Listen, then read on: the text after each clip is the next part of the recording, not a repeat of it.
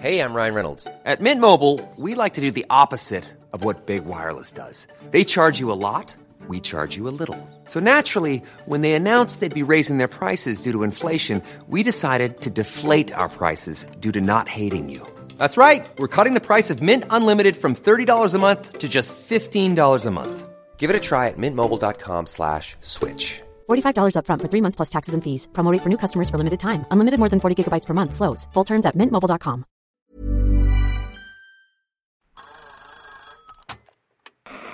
Hola. Hola. Hola. Hola, hola. ¿Estás ahí? ¿Quieres saber lo que está pasando en tu país y en el mundo en pocos minutos? Te lo cuento.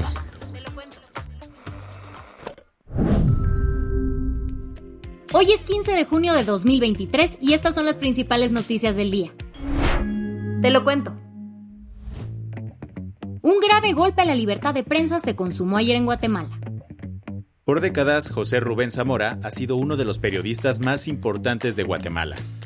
En 1996 fundó el periódico, uno de los principales diarios guatemaltecos que durante años reveló escándalos de corrupción de distintos gobiernos.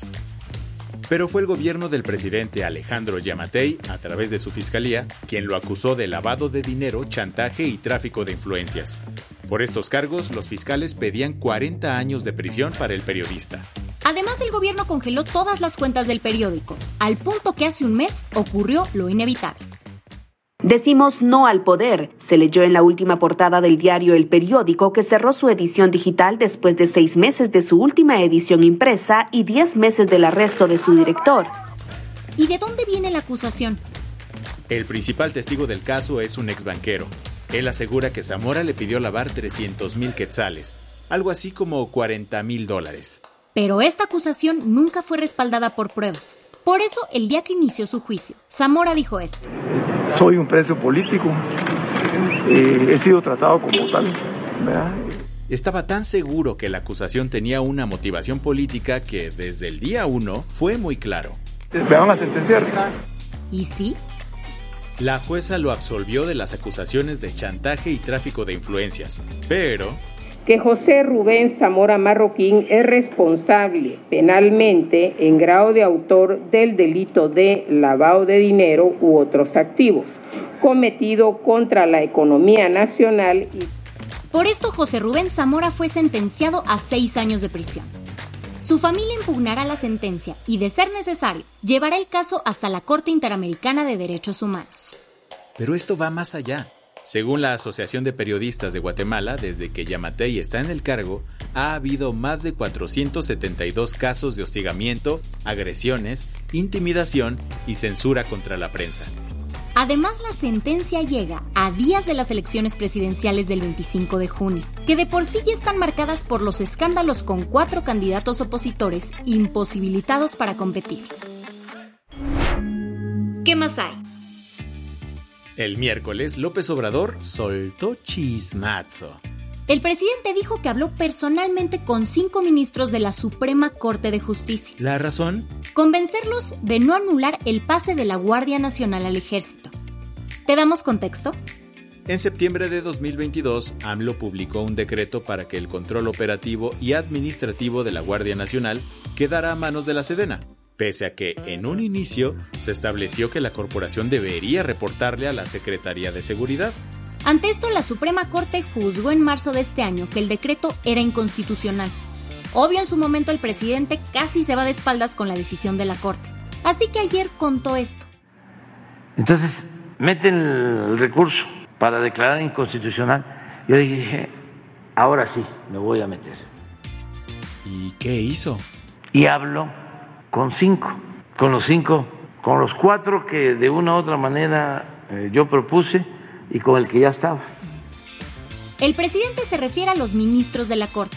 Y según contó ayer, no le fue tan bien. No saben lo que me costó. Me costó porque ya venían actuando mal. Ya habían demostrado ser chuecos. Todo esto fue antes del 18 de abril, cuando por una mayoría de ocho ministros contra tres, se declaró inconstitucional la reforma. Así que los esfuerzos del presidente no dieron frutos.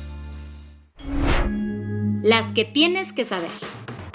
El miércoles, un nuevo naufragio en el Mediterráneo cobró la vida de al menos 79 migrantes y refugiados. Sucedió en el Mar Jónico y según la Guardia Costera griega, el barco iba sobrecargado y se hundió en su camino desde Libia hasta Italia. Se logró rescatar a unas 106 personas con la ayuda del yate Mayan propiedad de los Bayeres, la cuarta familia más rica de México. Aún así se teme que haya más desaparecidos. Se trata del desastre marítimo más mortal en lo que va del año en las costas griegas. El miércoles, la Fundación Cluny para la Justicia presentó una denuncia ante la Justicia Federal de Argentina. ¿La razón? Investigar los presuntos crímenes de lesa humanidad cometidos por las fuerzas de seguridad de Venezuela. La organización fundada por Amal y George Clooney busca llevar al banquillo a los funcionarios de Maduro relacionados con delitos contra opositores desde 2014. ¿Por qué en Argentina? Debido a las pocas garantías que hay en Venezuela y porque los tribunales argentinos son de los pocos en el mundo facultados para juzgar graves violaciones a derechos humanos, aun cuando éstas hayan ocurrido fuera de sus fronteras. Por primera vez en más de un año, la Reserva Federal de Estados Unidos anunció que congelará el aumento de las tasas de interés y las mantendrá igualitas que en su decisión pasada. Después de 10 incrementos consecutivos desde marzo del año pasado, la Fed mantuvo su tasa entre el 5% y el 5.25%.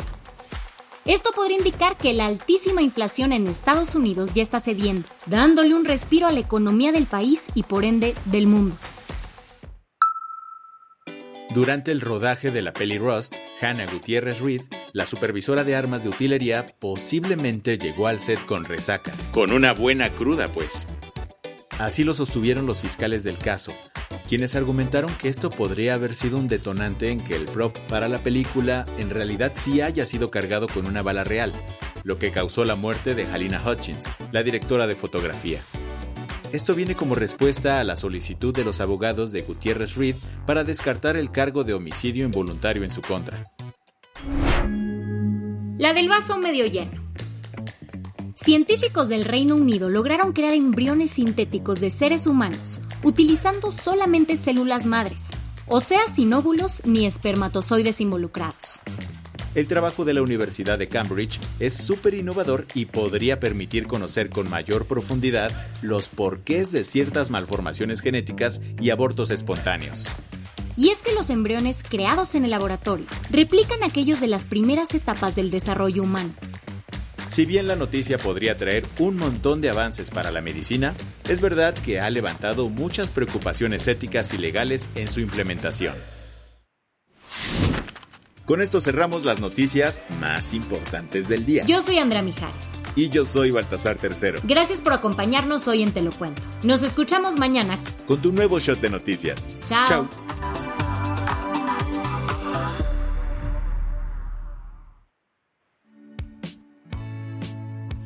Noticiero es una producción de Te lo Cuento.